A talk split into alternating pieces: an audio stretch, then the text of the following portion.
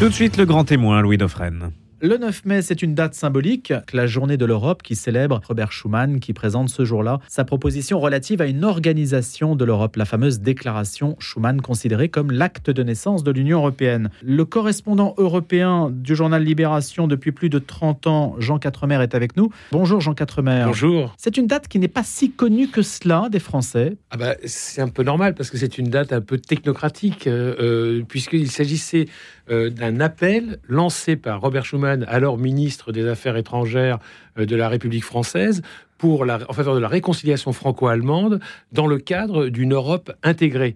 Euh, cette Europe intégrée, elle concernait des secteurs qui avaient alimenté la guerre, c'est-à-dire le charbon et l'acier.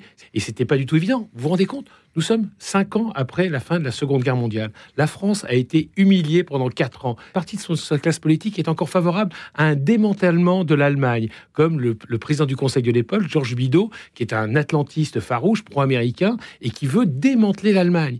Et qu'est-ce que fait Schuman? Aidé par le commissaire au plan Jean Monnet de l'époque, qui dit on va intégrer l'Allemagne, euh, insérer l'Allemagne dans un grand ensemble, un ensemble européen où elle, elle, ne nuira plus à personne, où on va partager nos souverainetés, on va gérer ensemble ce qui permet de fabriquer des armes, donc le charbon et l'acier, et ainsi entamer un processus de rapprochement.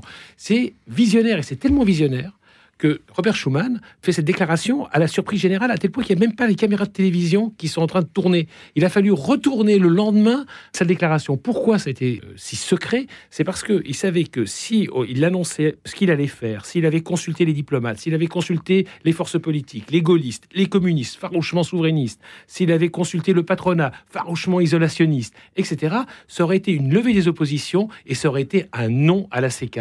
Donc il fallait prendre tout le monde par surprise. Donc le matin du, du 9 mai, Conseil des ministres, il informe les autres ministres. Grosse discussion, tout le monde s'engueule autour de la table. Finalement, une majorité se dégage en faveur de ce plan et il fait l'annonce juste après. Et il prend tout le monde par surprise.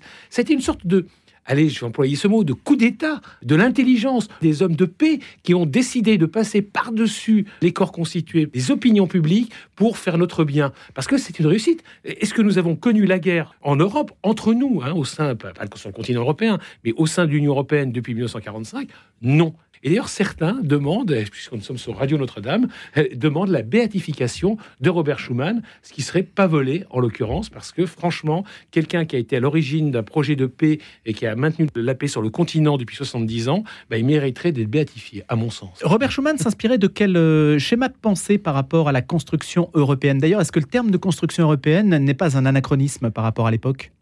Non, parce qu'il le, pensait, il savait que ça serait... D'abord, un, il faut savoir que Robert Schuman est un chrétien, un catholique fervent, un catholique alsacien, qui est né allemand, qui est devenu français. Donc, il a connu les deux guerres, il est passé d'un pays à l'autre, il a combattu sous les deux uniformes.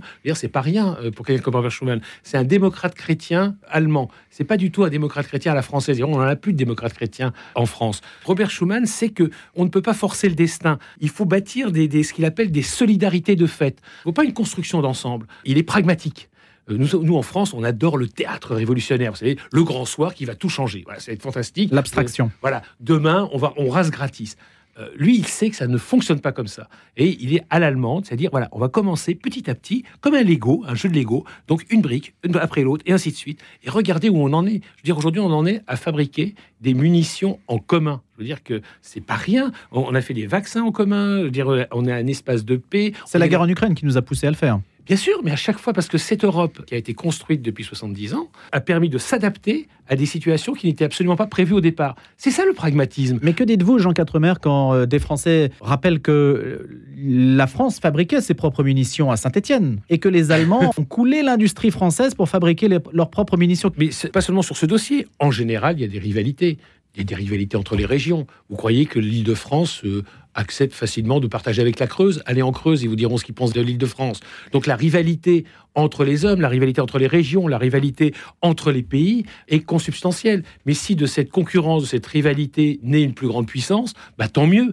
Euh, c'est de la concurrence, de l'émulation que naît la puissance. Regardez ce qui se passe aux États-Unis. C'est pas pour rien que les États-Unis sont la première puissance de la planète depuis plus d'un siècle. Et il le reste parce que la concurrence est l'alpha et l'oméga de la vie économique. Sur votre question, évidemment qu'il y a une rivalité franco-allemande, mais c'est à nous aussi de défendre nos industries, c'est à nous aussi de refuser d'être les idiots utiles du marché intérieur, puis les idiots utiles de la mondialisation. Voilà. Le 9 mai commémoré en Allemagne plus que chez nous Non, le, le 9 mai n'est commémoré nulle part, et d'ailleurs, euh, enfin, à part à Bruxelles, au sein des institutions euh, communautaires, et d'ailleurs, c'est une demande du Parlement européen de euh, transformer le 9 mai en jour férié dans l'ensemble de l'Europe. Parce que quand vous donnez un jour férié à l'ensemble des citoyens, d'un seul coup, ils disent Mais pourquoi on fait On est férié aujourd'hui? Et ça les pousserait à s'intéresser. On pourrait basculer du 8 au 9, en tout cas.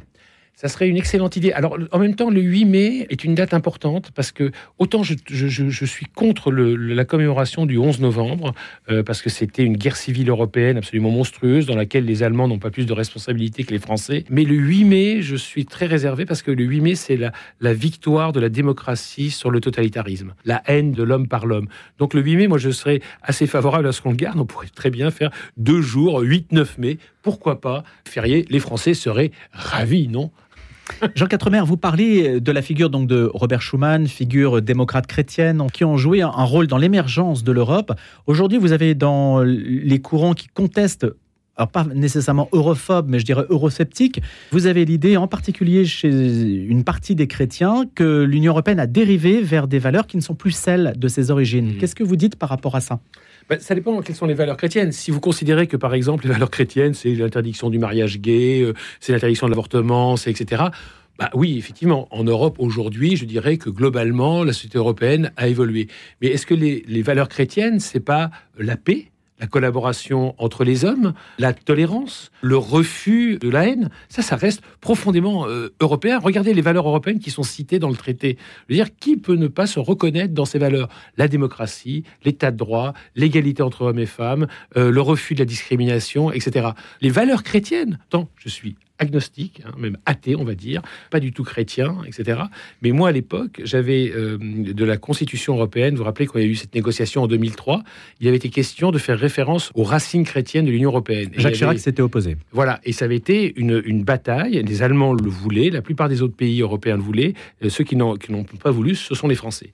Et je pense que c'est une erreur, parce que de facto, l'Europe a été fondée par des démocrates chrétiens, pas par des socialistes. Il faut que les choses soient très claires. Curieusement, la gauche est beaucoup plus souverainiste que la démocratie chrétienne. Les conservateurs sont aussi euh, souverainistes. Et en fait, la chance extraordinaire que nous avons eue, c'est après-guerre la force de la démocratie chrétienne dans l'ensemble de nos grands pays. La démocratie chrétienne était forte en Belgique, était forte au Luxembourg, était forte en France, le MRP hein, euh, était forte en Italie, la démocratie chrétienne, et évidemment la CDU-CSU en Allemagne. Je pense que si on avait eu des socialistes au pouvoir à ce moment-là dans tous les pays de, de l'Union européenne, on n'aurait pas vu l'Europe. Parce que consubstantiellement, enfin, alors ils sont pour eux entre l'international, donc la révolution mondiale et la nation, il y a rien. Et on le voit bien, je dis, regardez Mélenchon par exemple. Pour lui, l'Europe est un impensé, c'est même un, un, ennemi à combattre et qu'il n'imagine la révolution que nationale et la révolution mondiale. C'est absolument pas dans la culture, en tous les cas, de cette gauche-là. Et donc la gauche, euh, regardez, la, pensée sur l'Europe, elle est totalement absente des écrits de la gauche française. Parce que la gauche n'est pas atlantiste. Et on ne peut pas, séparer quand même l'atlantisme de l'émergence de l'Union européenne non plus. Il n'y aurait pas eu l'ogre soviétique. Est-ce que Robert Schuman,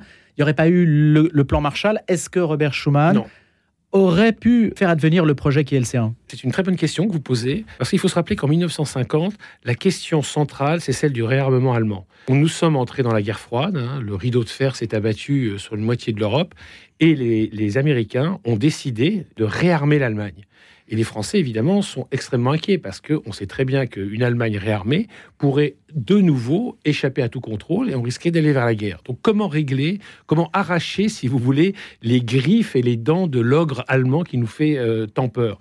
Et c'est ça l'idée géniale de Monet, c'est faire du judo. Et qu'est-ce qu'il fait? Il dit bah, il faut réarmer l'Allemagne, c'est nécessaire, dans un cadre européen où elle serait sous contrôle de l'Europe et chacun partagerait sa souveraineté. C'est ce que voulait aussi François Mitterrand. Ah ben, évidemment, quand il a fait le tournant de la rigueur, donc en 1982-83, il a balancé par-dessus bord l'héritage socialiste. La grande rupture au sein de la gauche qu'on trouve encore aujourd'hui, c'est celle-là. C'est au moment où une partie de la gauche, effectivement, suit le train démocrate chrétien, pendant qu'une autre partie, incarnée par Chevènement, et puis dont Mélenchon est aujourd'hui euh, l'héritier, puisqu'il reste du Parti socialiste, etc., eux deviennent de plus en plus eurosceptiques. Et ça se creusera en 1992 au moment du référendum sur Maastricht et encore plus au moment du référendum sur le traité constitutionnel européen en 2005. Comment expliquez-vous, Jean Quatremer Le pape François revient de Hongrie où il a tenu un certain discours à Viktor Orban en particulier sur l'immigration? J'aimerais d'ailleurs qu'on dise un mot sur l'immigration, mais comment expliquez-vous l'existence de démocraties dites illibérales? Le groupe de Visegrad en parlant de la Pologne, de la Hongrie en particulier, qui sont les têtes de pont de cette pensée-là on pourrait s'attendre que libérés des soviétiques, justement, ils soient extrêmement favorables à l'Union européenne. ils le sont par certains aspects, mais ils sont aussi très hostiles à certains points dont l'Union européenne fait un élément de chantage quasiment. Il faut distinguer d'abord les opinions publiques des politiques. Les opinions publiques, à 80%, veulent rester dans l'Union européenne. Les politiques aussi. Puisque Victor Orban est réélu quand même avec des marges énormes. Absolument, mais c'est pour ça qu'il ne quitte pas l'Union européenne. Est-ce qu'il y a eu, est-ce qu'on a, on a un Hongxit en prévision, un Polxit en prévision? Évidemment pas. Pourquoi? Il faut voir qu'une partie, entre à peu près 4% de leur PIB chaque année, leur vient du budget européen et la garantie de sécurité. Bon, et en plus, si jamais Orban ou par exemple le Parti droit et justice quittait l'Union européenne, euh, en Pologne, pardon, oui, euh, donc quitter l'Union européenne, je pense qu'il serait battu aux élections parce que l'opinion publique veut rester au sein de l'Union européenne. La question elle est, que vous posez, elle est ensuite assez complexe. Parce que ce qu'on n'avait pas vu, c'est que des pays en fait que la démocratie n'était pas une évidence pour les pays. C'est-à-dire que nous, on pensait après 1989, comme beaucoup de monde, c'est la fin de l'histoire, et que la démocratie, l'état de droit, l'économie de marché étaient des valeurs qui allaient triompher. Il fallait s'ouvrir à l'ensemble de la planète, s'ouvrir à la Chine, et que la Chine, en commerçant, par le commerce, arriverait à la démocratie. Quel plantage monumental. On n'a absolument pas vu ce plantage. On pensait qu'il y avait une soif de liberté, de démocratie. En réalité, pour certains peuples, en Europe notamment, eh bien, la liberté n'est pas, euh, je dirais, l'horizon euh, indépassable. Le fait que, par exemple, euh, aujourd'hui, les juges ne soient pas indépendants, mhm. ça ne dérange pas une majorité de, Pologne, de, Hongrois. En Pologne, il y a beaucoup plus de résistance. que la, la, Pologne, il y a une vraie division entre les villes modernes et la campagne très réactionnaire. En Hongrie, c'est beaucoup plus mélangé. Mais en tous les cas, l'indépendance judiciaire, l'indépendance de la presse, etc., sont pas des choses, au fond, auxquelles les Polonais, les, les, Hongrois, en tous les cas, et peut-être euh, une partie des Polonais sont aussi attachés que nous le sommes. Ensuite, il y a une deuxième chose. Alors, sur l'état de droit, je trouve que nous avons raison de faire des pressions extrêmement fortes, d'être d'une brutalité extrême à l'égard de la Hongrie et de la Pologne. Pourquoi? Parce que l'Union européenne, c'est plus seulement un projet économique on aurait pu s'accommoder de, démocratie euh, illibérale, mais de régime autoritaire, on va dire. On peut très bien s'en accommoder dans un régime euh, où, à partir du moment où les règles de l'économie de marché sont respectées. À partir du moment où c'est un projet politique, Là, il n'en est plus question. Et si vous n'êtes plus une démocratie, vous devez partir. Moi, je veux bien être solidaire des Polonais ou des Hongrois, c'est-à-dire verser une partie de mes impôts pour les aider à se développer, mais évidemment pas s'ils se servent de mes impôts pour réduire au silence euh, la magistrature, réduire au silence euh, l'université, réduire au silence la presse. Ça, hors de question. Ils doivent partager mes valeurs. On est solidaire de quelqu'un qui partage vos valeurs de base. C'est la base de l'impôt en France. Pourquoi est-ce que vous acceptez de payer de l'impôt pour être solidaire de quelqu'un qui est au chômage? Parce qu'au fond, globalement, on partage la même vision de la société. Et alors, et là, je vois euh, je, devine votre point, il y a une deuxième chose qui est le modèle de société que veulent ces pays. Euh, exemple, euh, le, refus du mariage gay. Il y a des pays comme Malte qui continuent à interdire totalement l'avortement. Il y a des pays qui... C'est le dernier. Hein c'est le dernier, absolument, mais qui interdit quand même l'avortement, euh, limite où on le limite. Hein, en Pologne et en Hongrie, on est revenu très en arrière, euh, refuse effectivement, le, donc le, comme j'avais dit, le mariage gay, l'adoption gay, considère que le, transgenrisme est, tout à fait, euh, c'est un, non-sujet. Mais ça, c'est des questions sociétales pour lesquels l'Europe n'a aucune compétence. Et ça, je pense que c'est dramatique pour l'Europe et pour l'Europe dans ces pays-là, parce qu'on se mêle de quelque chose qui ne nous regarde pas. L'Europe n'a pas de prétention en la matière. Elle n'a aucune compétence, mais le Parlement européen rêve d'avoir des compétences. Et donc donne des leçons un certain nombre même de pays donnent des leçons à la Hongrie ou à la Pologne. Pourquoi pas? On peut faire pression. Mais mélanger la question de l'état de droit avec la question des droits des LGBT, ou, etc., je veux dire, c'est deux choses complètement différentes. L'Europe n'a aucune compétence. Regardez aux États-Unis. Aux États-Unis, l'État fédéral n'a aucune compétence en matière de peine de mort. Chaque État fait ce qu'il veut en, en matière de mariage gay, en matière de divorce, en matière. etc. Je veux dire que l'État fédéral ne se mêle que d'un certain nombre de questions qui sont considérées comme des questions de euh, souveraines nationales. Et là, l'Europe, quand elle veut se mêler du modèle de société que veulent les, États, je pense qu'elle fait fausse route. C'est très dangereux ce que, ce que le Parlement européen pousse les États à faire, c'est-à-dire se mêler de... on peut les critiquer, ça, la question n'est pas là. C'est-à-dire que moi, hmm. évidemment, vous imaginez bien, travaillant dans mon journal, dans le journal auquel je travaille, que je suis favorable euh, à une société euh, totalement libre, tolérante, etc. Mais si les gens votent pour des, des partis politiques qui euh, veulent mettre en place justement, je dirais, une vision de la société qui n'est pas la mienne, c'est la démocratie. C'est la démocratie et on doit la respecter. Et normalement, l'Union européenne doit pouvoir héberger ces différences. Complètement. Mais c'est dire, c'était bien le, Je veux dire que dans l'acte fondateur du le traité de Rome et puis après les différents traités, je veux dire que le, respect des différences nationales, le refus de l'unification, c'est dans nos valeurs. Le principe de subsidiarité, il a été introduit euh, dans le traité, euh, dans le traité de Maastricht, à la demande des Allemands, pour qu'on arrête de se mêler de tout. Dire que quand on Est-ce qu'il fonctionne bien aujourd'hui, Jean Quatremer, le principe de subsidiarité? Un exemple où, où une dysfonctionne, c'est justement dans le modèle social. C'est-à-dire que la subsidiarité, c'est le principe que l'échelon inférieur, plus proche de la réalité, puisse, euh, à partir du moment où il peut exécuter quelque chose, il n'y a pas de raison qu'il délègue à un échelon supérieur. Absolument. Mais là, regardez, euh, je trouve qu'il dysfonctionne plutôt le principe de subsidiarité parce que, par exemple, ce qui devrait fonctionner à l'échelon supérieur, c'est la défense ou la politique étrangère. Et là, c'est à l'échelon inférieur. Hmm. Je veux dire, ça n'a strictement aucun sens. En revanche, là où on peut se poser des questions, c'est sur euh, l'unification de l'ensemble des normes commerciales. Ça pose un problème quand même. Parce qu'aux États-Unis, exemple, je vais aux États-Unis, je suis propriétaire d'une banque, j'ouvre une banque à New York. Très bien, vous avez l'autorisation, vous ouvrez votre banque à New York, mais ensuite il faudra que je demande 49 autres autorisations à 49 États. En revanche, un établissement américain arrive chez nous, obtient l'autorisation de s'installer en France, et bien automatiquement il a l'autorisation de s'installer dans les 27 autres États, dans les 26 autres États. Pourquoi? Pourquoi? Est-ce que ça correspond à quelque chose? Est-ce que là, on ne on serait pas dans une application idéale du principe de subsidiarité? C'est-à-dire que chaque État doit pouvoir être libre d'accueillir ou de ne pas accueillir telle ou telle banque. Notre marché intérieur, il est bien plus unifié que tous les marchés intérieurs existants sur la planète, parce que par exemple dans les États fédéraux. Ça fait sa force ou sa faiblesse Ça fait sa force quand même. Alors ça fait à la fois sa force et sa faiblesse parce qu'on est très intégré à des niveaux que le citoyen peut considérer comme des points de détail, et nous ne sommes pas du tout intégrés dans les domaines souverains la défense, la politique étrangère, euh, l'immigration, euh, l'asile, le séjour des étrangers, etc. C'est des choses qui relèvent de, de l'intérêt hmm. national européen. L'immigration, ça bouge un peu normalement. L'Union européenne voudrait euh, peut-être avoir plus de prérogatives, ou du moins pour gérer la question de manière plus globale et pas la laisser aux États. Et d'ailleurs, les États se plaignent d'être comme l'Italie ou la Grèce, se hmm. plaignent d'être en première ligne et d'être abandonnés. L'Union européenne sent qu'il y a besoin de prendre les choses en main. Alors écoutez, sur la, politique euh, d'immigration, il y a une hypocrisie euh, européenne et nationale, parce qu'en réalité, il y a une politique européenne d'immigration. C'est quoi? C'est de laisser crever les immigrés dans la Méditerranée et de recevoir le minimum. Vous exagérez là, non? Je n'exagère absolument pas. Ça, j'assume complètement mes propos. C'est-à-dire, on fait semblant de.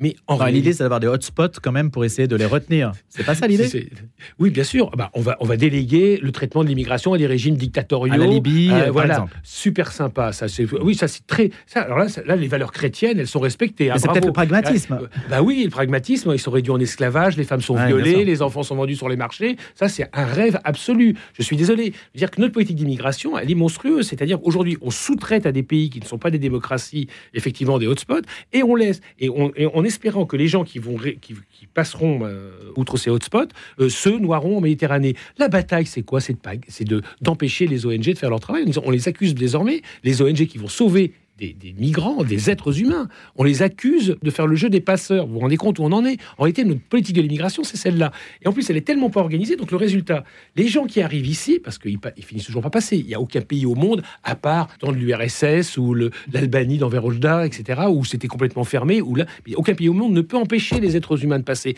L'histoire de l'humanité, c'est l'histoire du mouvement euh, humain. Eh bien, euh, si euh, les, les, les gens qui arrivent ici, chez nous, en tous les cas, sont tellement pas choisi que, euh, au résultat, on a des gens qui ne sont pas formés. Des gens qui ont du mal à s'intégrer dans la machine économique. Qu'est-ce que vous préconiseriez, Jean Quatremer bah, D'abord, un, je pense que la fermeture des frontières, ça ne sert à rien. Il faut juste dire aux gens, ben voilà, c'est comme ça, on se mélange, on fait de moins en moins d'enfants. On peut pas, on peut pas dire, il faut des retraites. L'âge de retraite est 62 ans. Il nous faut des retraites avec un taux de remplacement de 74% ou 80%. Mais on veut moins d'enfants pour pouvoir mieux profiter de la vie. Et puis, on ne veut pas d'immigrer parce que, bon, voir tous ces gens basanés dans la rue, ça nous dérange. Il y a quelque chose qui ne va pas fonctionner à un moment ou à un autre. C'est-à-dire, on ne peut pas vouloir tout et son contraire. Vous savez, le, beurre, euh, enfin, le lait, le beurre, la crémière, etc. Et je m'arrêterai là parce qu'on est sur Radio Notre-Dame. Mais au bout d'un moment, il faut être un peu cohérent. Donc, moi, je pense que ça ne sert à rien et qu'il faudrait mieux organiser des flux. On a besoin de main-d'œuvre. Regardez aujourd'hui, quand vous voyez les annonces partout, il y a des tas de gens, des tas de métiers qui sont en surtension. Donc, on a besoin de ces gens-là pourquoi ne pas en fait, les faire venir Pourquoi pas organiser des filières légales? Pourquoi dire Mais l'Union européenne s'est prononcée là-dessus et, il y a eu des rapports en disant on a besoin d'une immigration, 50 millions de personnes, je crois. Les États, les États ne veulent pas. Les États qui bloquent. Les, États bloquent. Regardez ce qu'a fait l'Allemagne. Elle, elle a pris un million de réfugiés syriens. Super malin. Alors que nous, on en a pris, je sais pas, quelques milliers par, par là. Et un million. Et comment ça se passe, l'intégration de ces Syriens? Ça se passe super bien. Pourquoi ça se passe super bien? Parce que ceux qui sont arrivés sont des médecins, des ingénieurs, des professeurs d'université, etc. Des gens dont l'Allemagne a besoin. L'Allemagne ne fait plus d'enfants. Et donc, ils ont parié sur l'immigration de gens qui sont des gens euh, et, très bien éduqués, qui pratiquent je dirais, la laïcité au sens où on l'entend, c'est-à-dire une séparation entre leurs leur croyances religieuses et euh, le, leur, leur, leur, leur, religion dans l'espace public. Et ça marche du tonnerre de Dieu. Ils ont réussi leur coup. Nous, on fait exactement la politique inverse, c'est-à-dire on chasse les meilleurs et le résultat, effectivement, c'est qu'on se retrouve avec des gens qui ne sont pas formés. Donc moi, je, pense que par exemple, une mesure simple, c'est de donner, d'essayer d'accueillir le maximum d'étudiants étrangers. On a besoin de ça. Pourquoi les Américains accueillent un maximum d'étudiants étrangers? Parce qu'ils en ont besoin. Donc on a besoin d'étudiants étrangers. Il faut leur donner une carte de séjour permanente quand ils arrivent chez nous. Et on leur dit, bah, à la fin, vous rentrez chez vous pour euh, développer votre pays, pour concourir. Ah, vous êtes médecin, on a besoin de médecins, je ne sais pas, au Sénégal, ailleurs. Mais si jamais ça ne marche pas, si jamais vous êtes malheureux, etc., vous avez le droit de revenir. Comme on ne le fait pas, qu'est-ce qui se passe à la fin de leurs études, ces gens-là? Ben, Ils restent clandestinement chez nous. Eh bien ça, c'est dramatique. Et il faut sortir de cette logique mortifère. Un dernier mot, euh, Jean Quatremer, comment analysez-vous la, crise franco-italienne entre Gérald Darmanin et Giorgia Meloni? Moi, je trouve c'est assez terrible ce qui vient de se passer parce qu'on a l'impression que Darmanin est en train de dire à, Mélanie Tu n'appliques pas ton programme, enfin, vous n'appliquez pas votre programme, qui était un programme très dur hein, en matière d'immigration, c'est-à-dire euh, avec la construction effectivement de hotspots, donc de centres fermés, etc., le refus des bateaux, etc. Et donc, vous n'arrivez pas à contrôler l'immigration. Extraordinaire. Donc en gros, il dit à, Mélanie, bah, tirez à la mitrailleuse lourde pour empêcher les, types d'arriver chez vous.